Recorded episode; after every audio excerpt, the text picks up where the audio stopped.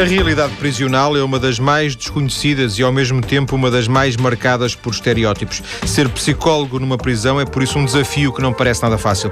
O nosso convidado de hoje tem uma dezena de anos de experiência nesta área, com trabalho no estabelecimento prisional do Porto, em Custóias, e tem várias uh, pós-graduações e até um mestrado em ciências forenses. Armando Coutinho Pereira, boa tarde. Obrigado. Boa tarde. Obrigado por ter vindo. Uh, antes de mais, eu começaria por agradecer o, o convite para estar aqui a partilhar algumas, algumas ideias. Com todo o gosto. Armando, uh, ir trabalhar para uma prisão foi uma opção da sua parte ou foi algo que apareceu na sua vida e que, e, e que digamos, que, que, que, agarrou? Eu julgo que as coisas vieram como, como, como quase sempre ao meu encontro.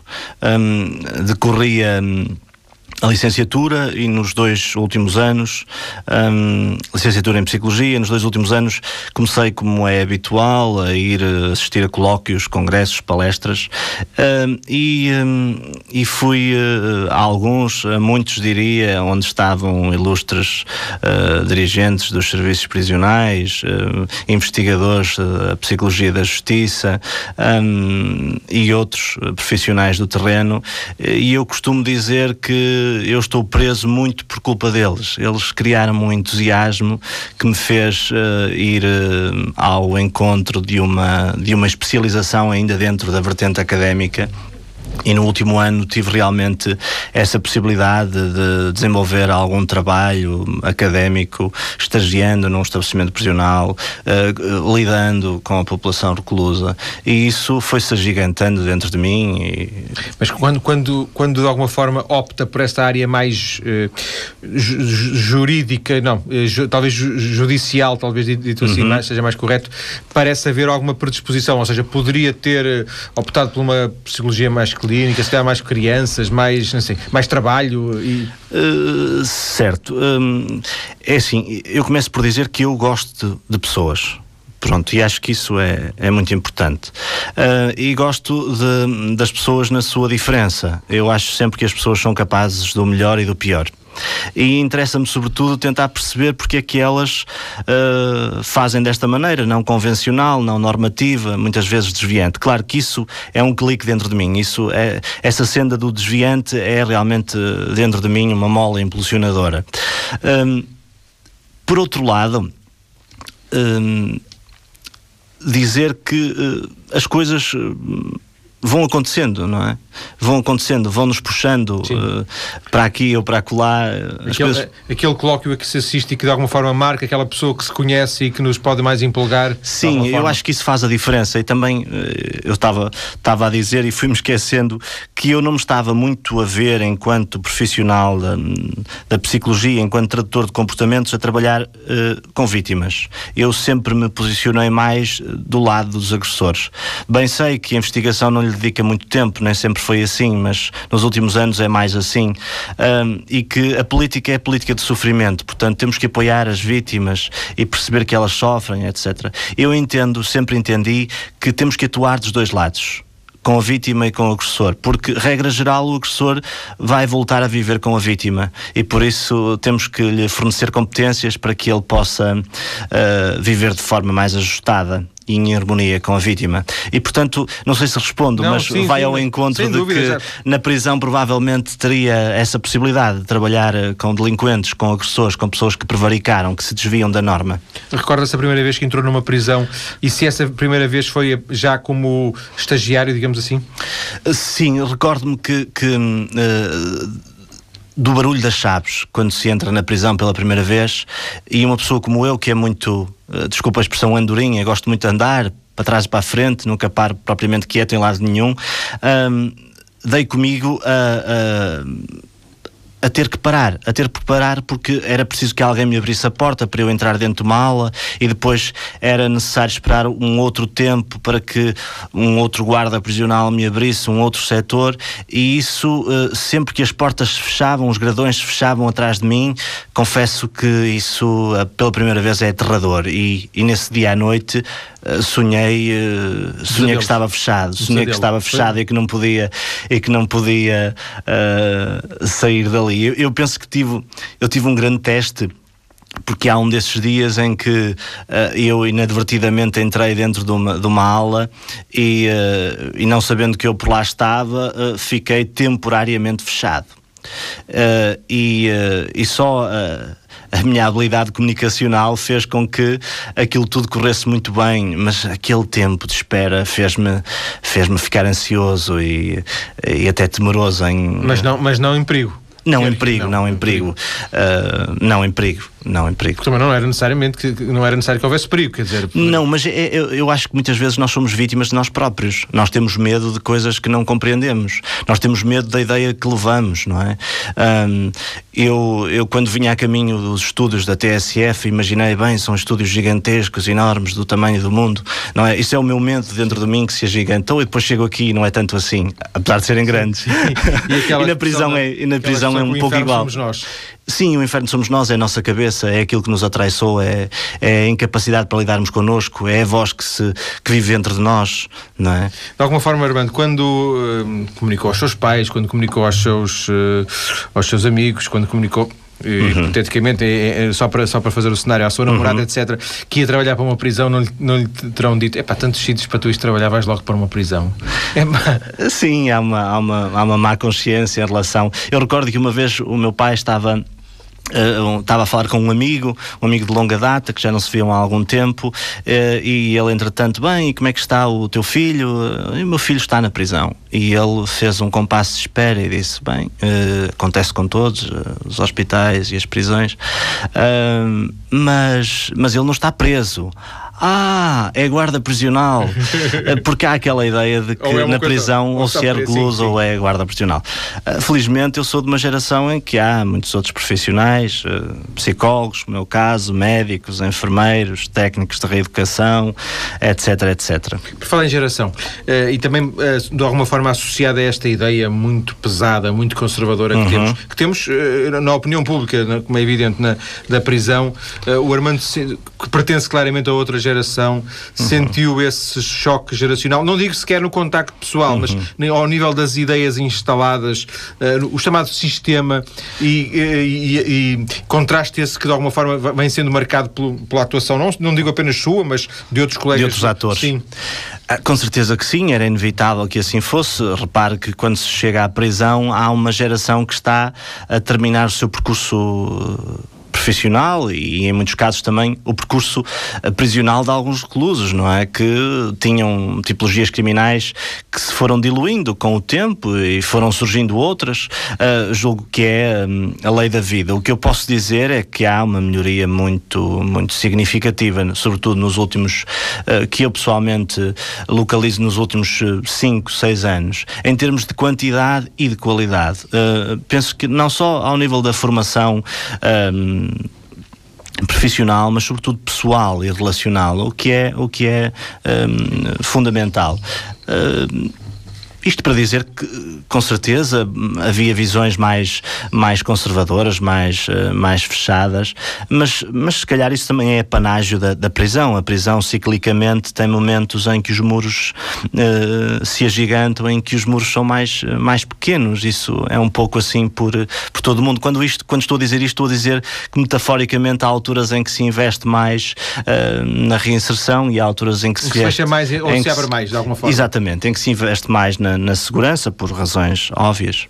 Quero dar-nos, eh, quero fazer-nos eh, às vezes faço esta pergunta e peço um, um, um retrato de, de, um dia, de um dia típico, mas nem, nem, sempre há um dia típico. De qualquer forma, uhum. uh, o seu trabalho na prisão é, é feito mais em avaliações uh, do, dos, dos, reclusos, é feita mais em uh, visitas. Quero, uhum. de alguma forma, Olha, posso, esboçar aquilo que posso, seriam. Posso retratar, por exemplo, um dia que aconteceu entre, entre 2007 e 2009, que consistia na, no acompanhamento acompanhamento aos reclusos que entravam na, na prisão que tinham entrado na prisão nos, nas últimas uh, 24, 48, 72 horas no máximo.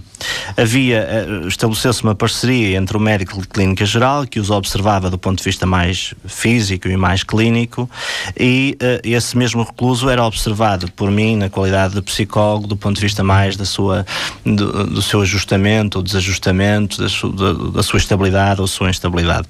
Isso era uh, altamente gratificante porque permitia-nos perceber várias valências do recluso, uh, dizer só, como comentário colateral, que as pessoas que trabalham na prisão, nomeadamente os médicos, são pessoas altamente experientes e, portanto, nós aprendemos muito com eles. Uh, os ensinamentos que eles nos, uh, nos transmitem são, são muito importantes. o que o pessoal da, das, da saúde mental, das ciências moles, como eu costumo dizer, nem sempre tem esse, essa achega. E uh, dizia eu, dessa parceria, nós uh, uh, encaminhávamos esses indivíduos mais fragilizados, no caso toxicodependentes, para um espaço próprio onde eles eram mais acompanhados, monitorizados a todos os níveis. e isso era, era um trabalho muito gratificante. Uh, depois acontecia que sempre que esses indivíduos eram encaminhados para esses locais, no caso chamavam-se camaradas de observação, um, projeto de acolhimento a reclusos toxicodependentes entrados, isso implicava que eu os visitasse in loco uh, e, com ele, uh, e com eles desenvolvesse uh, atividades, até para perceber as suas, as suas limitações, as suas competências, as suas fragilidades. não sei se de algum modo caracteriza de isso. Forma, é, é, há sempre um contacto pessoal pessoal, é isso? Sempre, sempre. Relacional, o mais Sim. próximo possível. E uh, uh, também chamar a atenção que esse trabalho uh, assenta muitas vezes não só naquilo que é dito, não é? Mas sobretudo naquilo que não é dito ou seja, na comunicação não verbal. Um, um, psicólogo de cadeia tem que ter muita atenção a isso. E isso aprende-se muitas vezes uh, na cadeia, eu costumo dizer, aprende-se uh, todos os dias e com todos. E, e aprende-se muito dessa, dessas, desse, dessa capacidade de ter ler. Uh, de ver com, o detalhe, de, de observar sim, um, o detalhe, um, um gesto. o gesto, o local onde ele se coloca, com quem se relaciona, a forma como caminha, a forma como se dirige.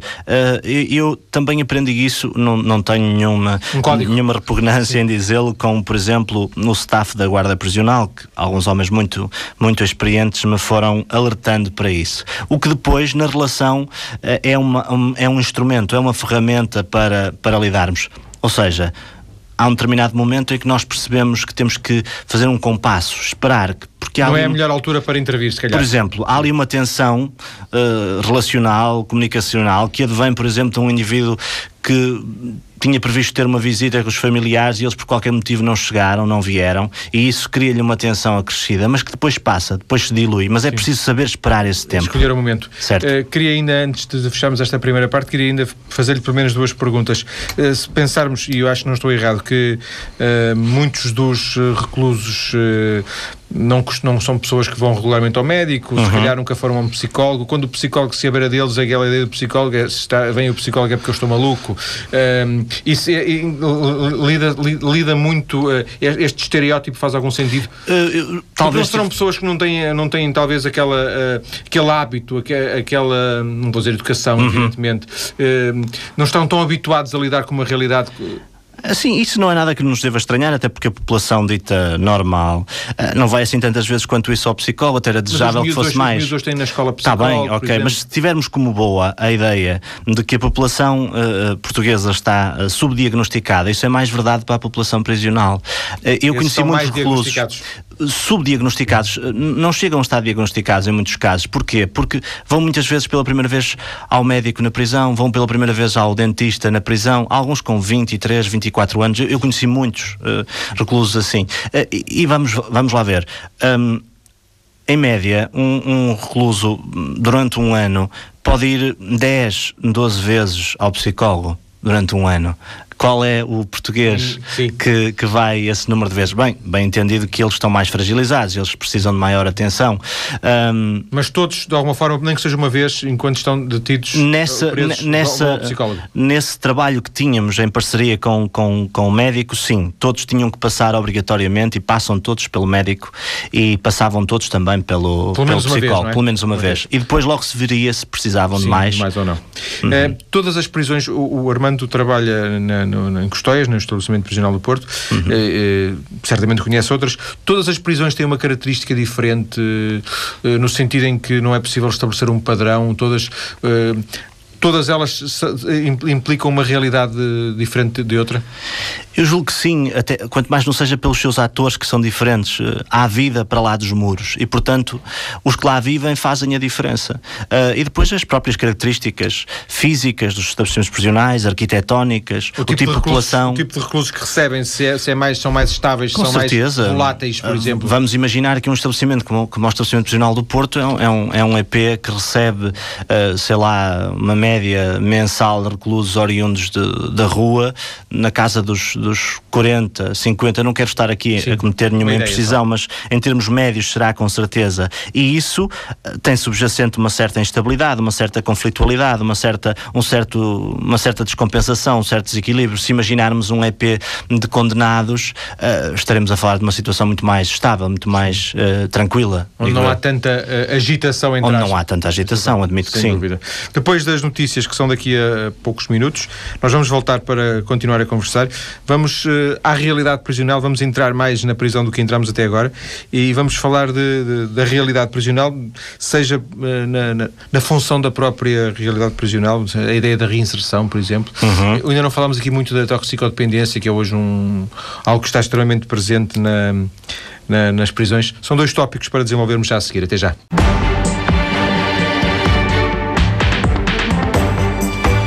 Hoje a conhecer a realidade prisional a partir da experiência do psicólogo Armando Coutinho Pereira, ele que trabalha há uma década no estabelecimento prisional do Porto, em Custóias. De alguma forma, na primeira parte já conhecemos um pouco do seu percurso, das suas, uh, uh, das suas ligações a esta realidade, como é que ele, como é que ele chega a, a um local de, eventualmente pouco esperado, como a, como uma prisão, ou pouco uh, habitual, digamos assim, como uma uhum. prisão, embora, como também já se tenha percebido na, na conversa com o Armando Coutinho Pereira na, na, primeira parte, eh, os psicólogos hoje não são uma raridade nas prisões. Todas as prisões, de alguma forma, têm o seu Bem, psicólogo. Pelo contrário, sim. Começam, começam a ser profissionais referência que estão, que estão e que vieram para ficar, como eu costumo dizer. De alguma não? É? forma é assim, eh, a prisão tinha presos e guardas prisionais, não é? E depois ia é, lá um médico de vez em quando. Isso, quando... Até, era, isso até era um bocado a ideia do, dos filmes, não é? E, e, também passava na cabeça da, da, população comum, que era assim, não é? Quando se falava da prisão, a prisão eram reclusos ou guardas prisionais.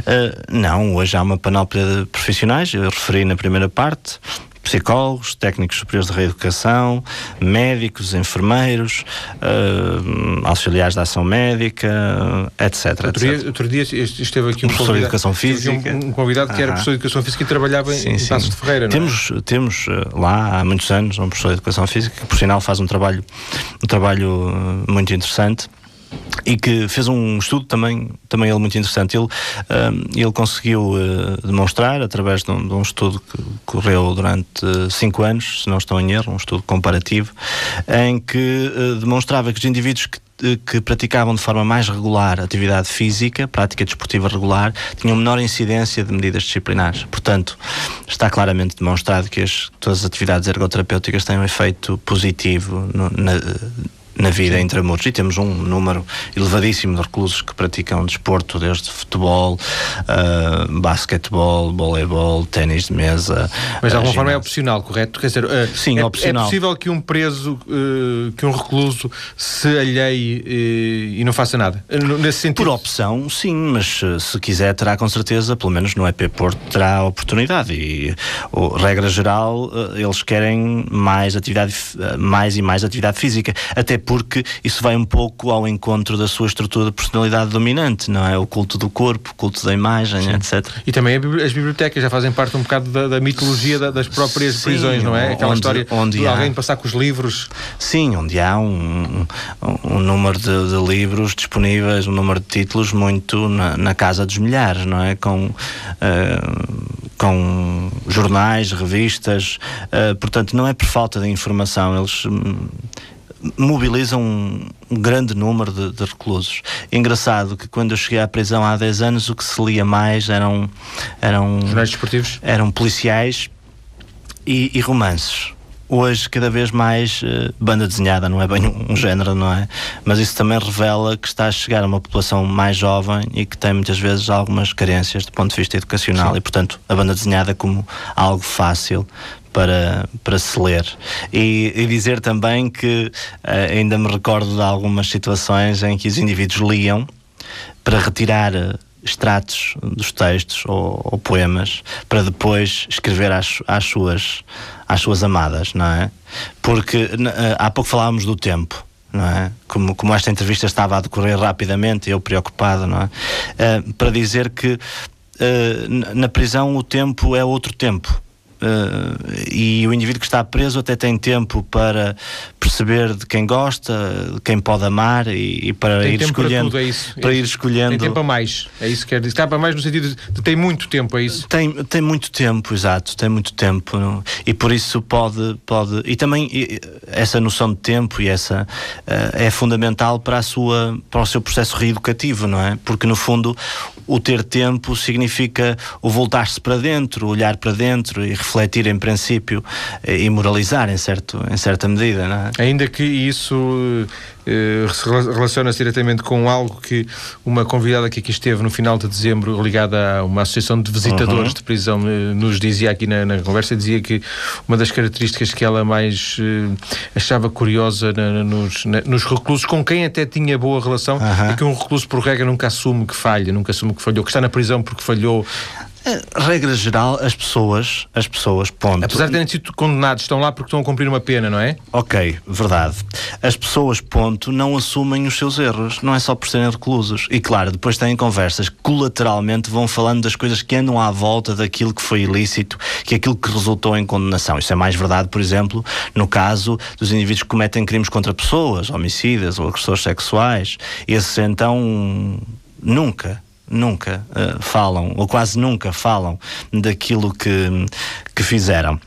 Deixe-me também, já que me deu a oportunidade, de dar uma nota de, de grande apreço pelos visitadores, que são em, em, grande número, alguns deles que têm já uma larga tradição, há mais de 20 anos, que visitam regularmente as, uh, as prisões de forma desapegada. E eu tenho uma história engraçada de um indivíduo que altamente institucionalizado, já com uma quarta ou quinta uh, prisão uh, por uh, tráfico e por furto, que um destes dias me dizia, a propósito dos, de um visitador em particular e do, do apoio espiritual, moral e, e, até do apoio de vida que ele lhe, lhe deu quando de uma saída precária, com 49 anos, não sei se já disse isto. Um, doutor, foi preciso eu viver 49 anos para, para me perceber que há pessoas assim. Eu, não, eu, eu imaginei que não existissem. Realmente ele não conhecia. For, ele não conhecia. a forma desapegada, a forma atenta com que muitas vezes nos sinalizam, porque lá está, o psicólogo de cadeia não é um psicólogo de gabinete, muitas vezes cruza-se nos, nos corredores e, e, e, tem que aceitar as abordagens, tanto da população reclusa como dos outros atores, eh, guardas prisionais, eh, reclusos, visitadores, e é muito frequente os visitadores pessoas, uh, doutor, eh, aquele recluso pareceu-me hoje na conversa que tive com ele um bocadito desequilibrado, um bocadito descompensado. E muitas vezes isso é também eh, considerado por nós como uma mais-valia, algo que vamos ter em consideração e que, e regra geral, essas pessoas têm um, um aparelho perceptor muito, muito aferido. A experiência muito... de que falávamos de conseguir ler os sinais, não é? Exatamente, muitos os sinais anos, não verbais. Muitos, muitos anos Terler, se, se a capacidade, a capacidade de terler, não é? Eu não sei se o termo existe, e que, e que as pessoas pessoas, ao longo do seu percurso prisional, vão desenvolvendo. Não é? um, um, um guarda prisional, por exemplo, a título de exemplo, com mais experiência, pode não ter aquelas competências físicas que tinha quando tinha 20 ou 30 anos, mas tem uh, hipervalorizadas essas competências de, de, de percepção dos sinais não verbais. E isso faz a diferença, isso é uma mais-valia. E é muito importante que as equipes uh, tenham, no, no, e, e, regra geral têm, uh, no seu, nas suas, no seu staff elementos menos experientes elementos mais experientes, porque isso traduz-se numa, numa qualidade de serviço prestada mais completo, mais, mais completo. Sim, sem dúvida. Sim. Uh, Deixa-me voltar à questão de, de incapacidade de, genericamente uhum. de, de, admitir, de, reconhecer, de falar sobre o assunto. Até que ponto isso dificulta uma reinserção? Ou seja, até que ponto uh, alguém que, que, cumpre 15 anos uhum. uh, e de alguma forma não, não, não, faz a própria, não sei se catarse, não, não, não, não, não, lida bem com o seu problema, uhum. depois conseguirá, sai e, e, e, poderá começar uma vida nova? Bem, quando fala de uma pena de 15 anos, estamos a falar de uma moldura penal muito Grave. elevada, em princípio estamos a falar de molduras penais de, de crimes que Homicídios. atentam contra as pessoas, e se pensarmos no, no, no, caso clássico do homicídio, a probabilidade do indivíduo que comete um homicídio cometer um outro homicídio depois de estar preso é, é pequena, não é? Porque o indivíduo cumpre uma pena de 20 anos mas ou 18 mas anos. O, mas a probabilidade de cometer outro crime não é, genericamente. Sim, não é, não é. Uh, mas a incapacidade para, para perceber a culpa, para interiorizar, para refletir de forma ajustada, é inerente à sua estrutura de personalidade. É inerente à estrutura de personalidade. E, portanto, temos que admitir que não haveria outra forma que não fosse a reação penal para ajustar eh, essa, essa personalidade ao normativo social. Não haveria outra forma. E de alguma forma o, trabalho do psicólogo não é forçá-lo aquele. Uh, muitas vezes há no, no, nas nossas funções uh, algo que se direciona, que se focaliza no sentido da censura, do juízo crítico. Uh, mas eu tive durante esta, estes anos muitos reclusos que, de forma reiterada, durante anos a fio, batiam na mesma tecla, insistiam no mesmo, no, no mesmo conjunto de factos, no, no mesmo conjunto de argumentos desculpabilizando-se. E há Ou outros... culpabilizando outros, porventura?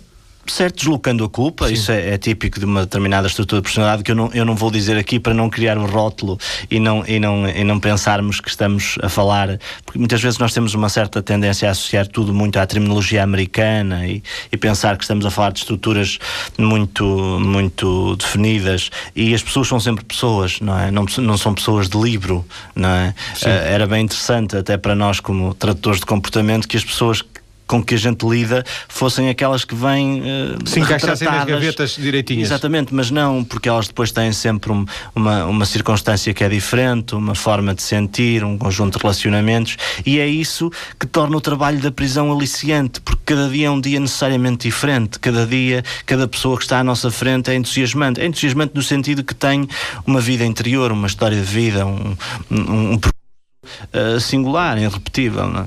Não falámos ainda uh, com detalhe, não, não abordámos ainda aqui uma nova realidade prisional. Eu, eu sei uhum. que o uhum. Armando está esteve ou ainda está ligado à questão da, da, da, da toxicodependência uhum. em ambiente prisional, não é? Isso tem, é uma nova realidade que, porventura, há 15 anos não, não, não, não, faria parte da, da, Pois, é uma nova velha, não é? Porque, é, é como diz, já, já terá com certeza uns, uns 15 20 anos, anos porventura. 20 anos, talvez.